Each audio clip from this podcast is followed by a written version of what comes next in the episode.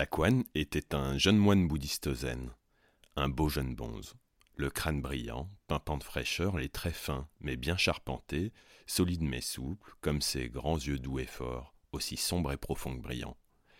Il avait visiblement bien travaillé le yin et le yang en lui-même, une alchimie interne qui le rendait forcément troublant. Avec une conscience aiguë de l'impermanence de toute chose, il était aussi déterminé que doux, ne craignant pas la mort et chérissant le miracle de la vie. Bref, un être humain quasiment parfait, quoi. Mais surtout, particularité remarquable, il n'avait jamais, je dis bien jamais, fait l'amour, ni ne s'était jamais, et je dis bien jamais, masturbé. Jamais. Oui, c'est possible en ce bas monde. Donc, un être tout de même exceptionnel.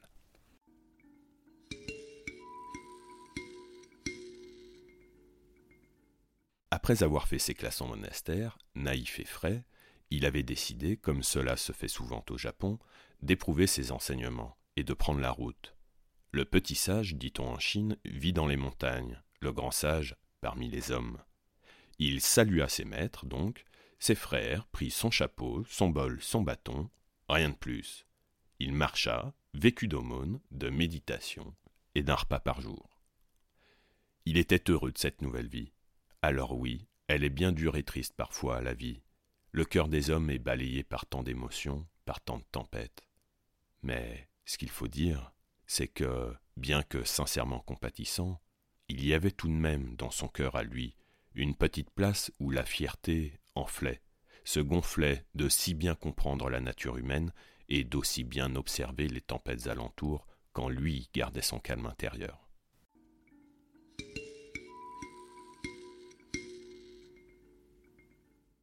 Premier jour de l'automne. Taquan croisa la route d'une vieille dame, clopin-clopante. Elle portait ses provisions sur le chemin du retour du marché. La voyant peiner, il fut heureux de lui proposer son aide et l'accompagna jusque chez elle avec le poisson, les légumes, les sacs de riz sous le bras et la grand-mère sur le dos. Vraiment, charmant tableau. Ils en rient et s'entendirent si bien que la charmante petite mamie proposa d'héberger ce jeune moine si souriant et preste à rendre service. Ils pourraient vivre ensemble, lui dans la dépendance, c'est d'un confort tout à fait sommaire, mais c'est justement tout à fait ce qu'il peut se permettre d'accepter. Il rendrait de menus services, et elle lui remplirait son bol journalier. Top là, marché conclu. L'automne et l'hiver passèrent, de jardinage en travaux de déneigement, de soupe de légumes bien chaude en bol de riz fumant, et le tour fut joué. Notre beau bon Staquan était enjoué et bien content d'avoir quitté son monastère.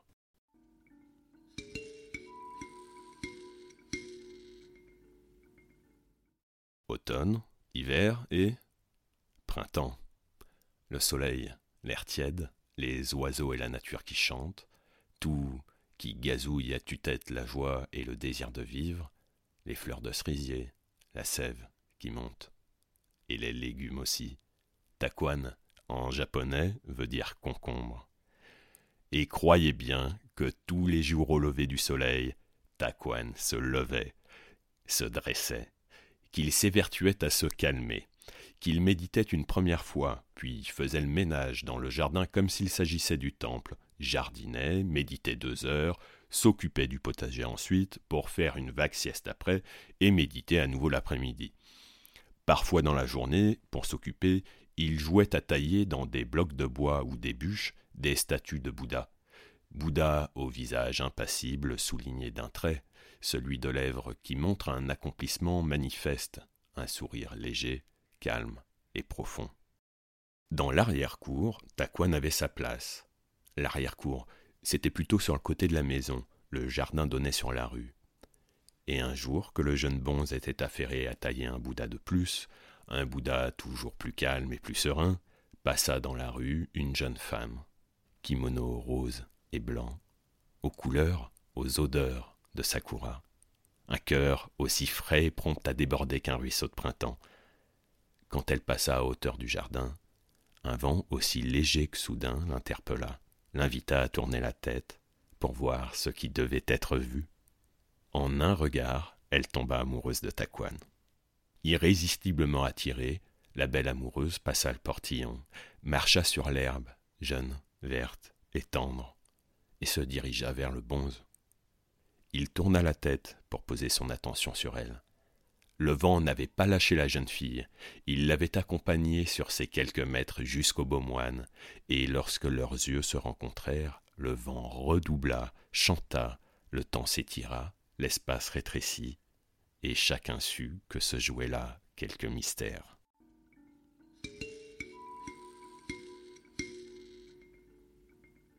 La jeune fille, guidée par le vent, prit bien sûr cela pour un encouragement et put dire Bonjour, je crois que je suis amoureuse de vous. Ses yeux à lui avaient été émerveillés, son cœur touché, mais un voile les avait vite, très vite recouverts, en une secousse, un soubresaut qui lui fit faire un écart dans son travail, et le sourire du Bouddha qu'il était en train de sculpter se changea en un rictus fou, presque celui du Joker. Il vit cela en eut des sueurs froides. Toujours assis en tailleur, il toucha la terre du bout des doigts pour la prendre à témoin, comme lorsque le Bouddha avait atteint l'illumination, et n'eut pour réponse que ces quelques mots. Vous pensez m'aimer, mais nous ne nous connaissons pas. Et de plus, mon cœur est ferme comme la pierre, stable comme la montagne, il ne peut être ébranlé. Bouddha soit loué. La jeune fille versa une larme, le vent voulut la consoler, la caressa, et lui tint la main pour s'en retourner jusque chez elle. Le moine, lui, ne connut pas du tout l'illumination. La petite mamie avait entendu tinter la clochette du portillon lorsque la jeune femme était entrée. Puis, étonnée et curieuse, après tout, c'était chez elle, elle l'avait suivi du regard, s'était postée à la fenêtre entr'ouverte, et avait assisté à toute la scène. D'abord folle de joie, remerciant la vie, le Bouddha, tous les saints de la terre, juifs, catholiques et musulmans, la larme à l'œil, elle fut vite furieuse. Elle fit la voir le moignillon. Sur sa tête, ses épaules, ses oreilles, elle lui asséna de bons coups de canne et ses quatre vérités. Tu n'as rien compris, rien. La prochaine fois, tu pars de chez moi. Incompréhension totale du bonze.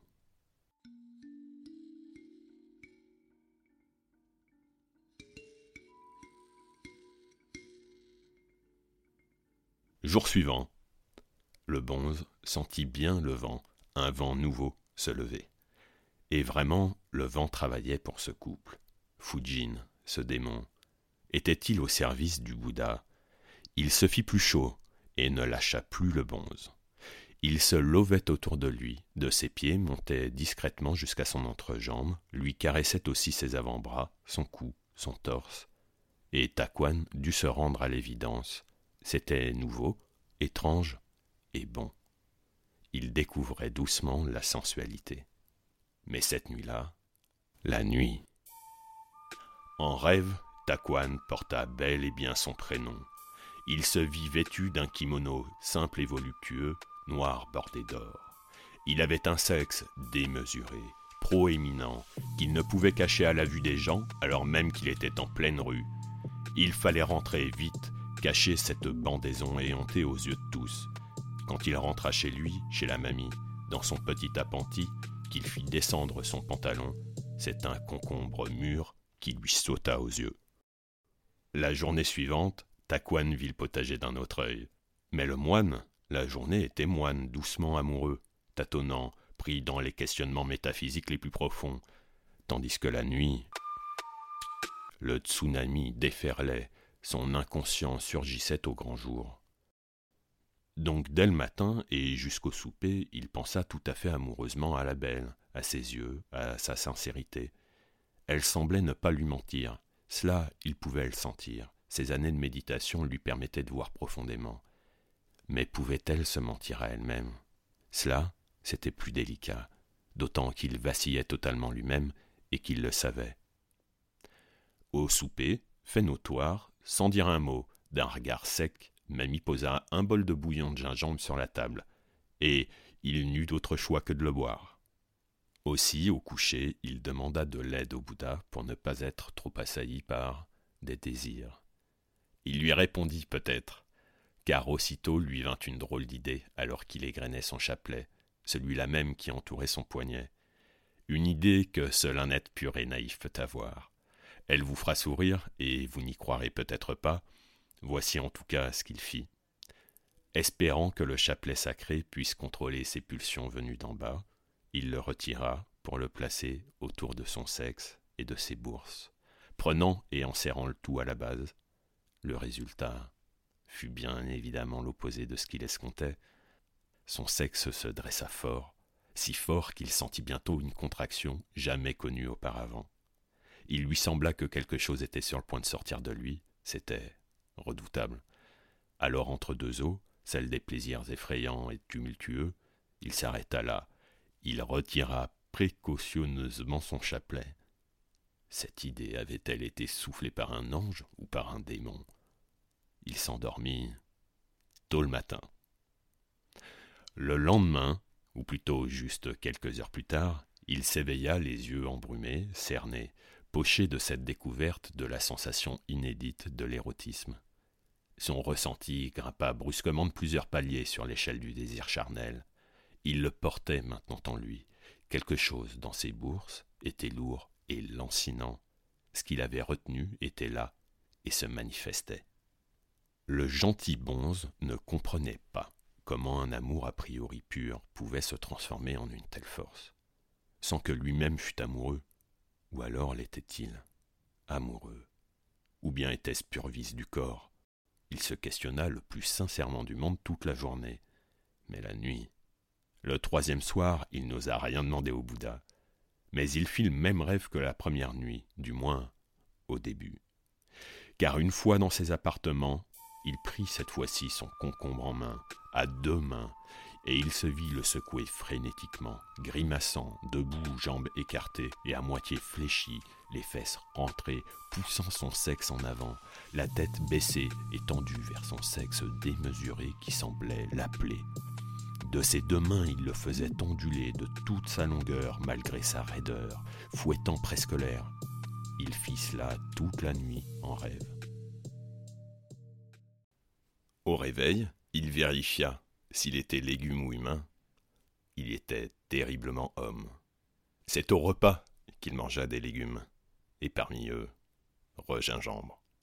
Et mamie le regardait droit dans les yeux quand elle le servait, le reste de la journée, elle l'ignorait. Elle devait avoir un plan secret. Savait-elle Que savait-elle? Le moine devenait fou. La nuit suivante, la nuit, l'escalade lubrique se poursuivit de manière inexorable. Le concombre se transforma en sexe bien humain, de la même taille que le légume, mais tout nervuré de veines saillantes, un véritable monstre. Il perlait, goûtait carrément de liquide préciminal, tant l'envie était colossale. Il le prit en main, faillit à ce simple contact éjaculé, attendit, puis le fit onduler à nouveau.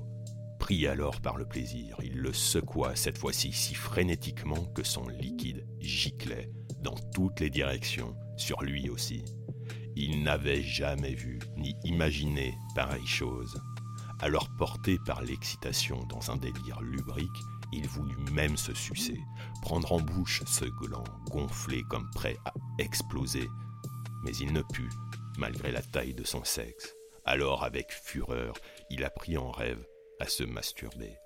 Il fit glisser ses mains par de grands mouvements sur sa queue géante, aussi dure que du bois, pleine du relief glissant de ses veines, et il éjacula une quantité folle. Au matin, il se réveilla réellement trempé. La première fois de sa vie. La première. Il dut changer de pantalon. Mamie remarqua peut-être cela. Elle parut vaguement contente d'elle. Lui voulut ne rien laisser paraître, lava son pantalon, s'affaira au potager. Il faisait chaud, et mamie lui servit une citronnade bien fraîche, avec un peu de menthe poivrée et du gingembre. Le soir, le soir. Il ne put s'endormir avant d'avoir mis en pratique ce qu'il venait de rêver la nuit précédente. Il se masturba huit fois. Aussi, le jour suivant, il se traîna, le regard fuyant. Mamie, elle, se régalait de le voir ainsi fatigué. Lui s'échinait à tailler ses bouts de bois, nerveusement. Dix cette journée-là. Tous ratés, juste bon à faire du feu. Mamie voulait le pousser à bout, lui et sa tête trop bien faite, et ça marchait. Ta sale mine, et moi qui te donne des légumes, des vitamines. Elle se moquait ouvertement désormais, et lui qui n'osait répondre Mais justement, c'est à cause de votre gingembre, j'en peux plus. Et ce n'aurait pas été tout à fait vrai, car le mal venait de bien plus loin. Il était quelque part au fond de lui, en équilibre dans un déséquilibre permanent, entre le sage et l'amoureux, l'ascète et maintenant quoi? Il ne savait toujours pas ce qu'il était, ce que c'était. Il était loin, son contentement de moine bien sage. Elle était loin, sa petite fierté. Il était dans la tempête.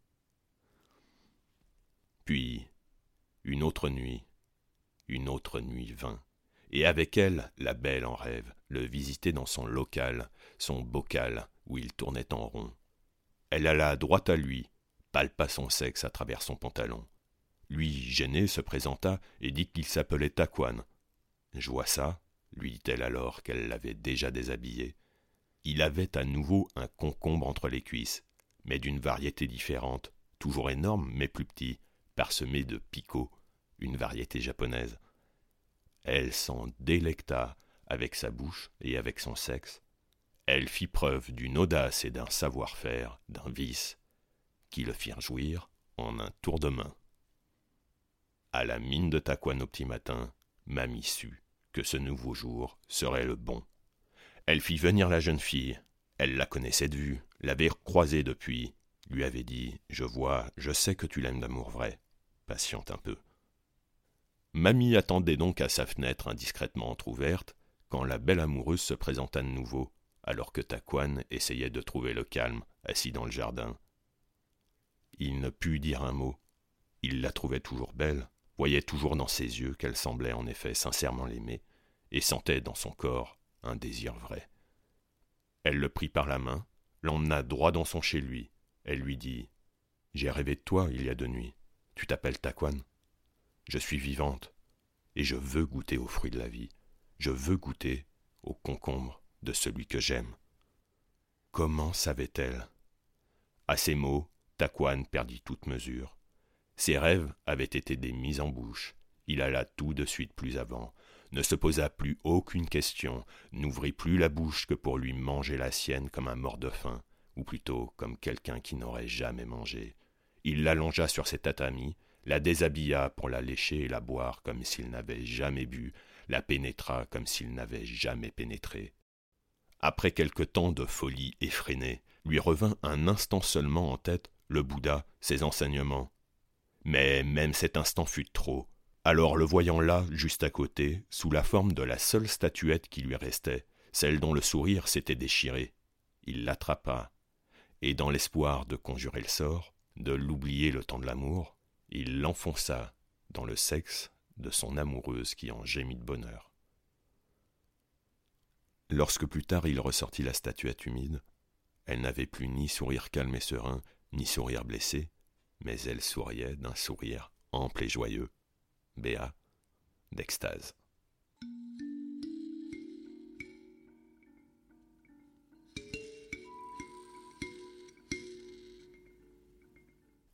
Le vent souffla longtemps les fleurs du cerisier qui ne finit jamais de fleurir dans le jardin de mamie. Les amoureux continuèrent à la faire sourire, car, heureuse et friande de tout ce charmant remue-ménage, elle les fit vivre sous son toit. Bouddha aussi n'en finissait plus de sourire, lui qui pénétrait toujours plus profond dans leur cœur et dans leur corps. Taquan, quant à lui, était enfin entier. Le petit sage était devenu grand, il avait quitté le haut de sa montagne pour descendre au cœur de la terre, dans la vallée où coule la vie nourricière. Ainsi, tous les jours il la remerciait, la vie. Il se dressait et s'inclinait, saluant bien haut et bien bas son amour, son amoureuse, femme initiatrice. Enfin bon, mamie, elle, tout ce qu'elle aurait dit, c'est Vis comme un moine solitaire, comprend et maîtrise, puis abandonne lorsque l'amour se présente. Là, accueille-le, chéris-le, embrasse-le, sonde-le, mange-le, bois-le, baise-le, fonds en lui et mélange-toi. Et recommence. Sacré mamie. Un peu de gingembre?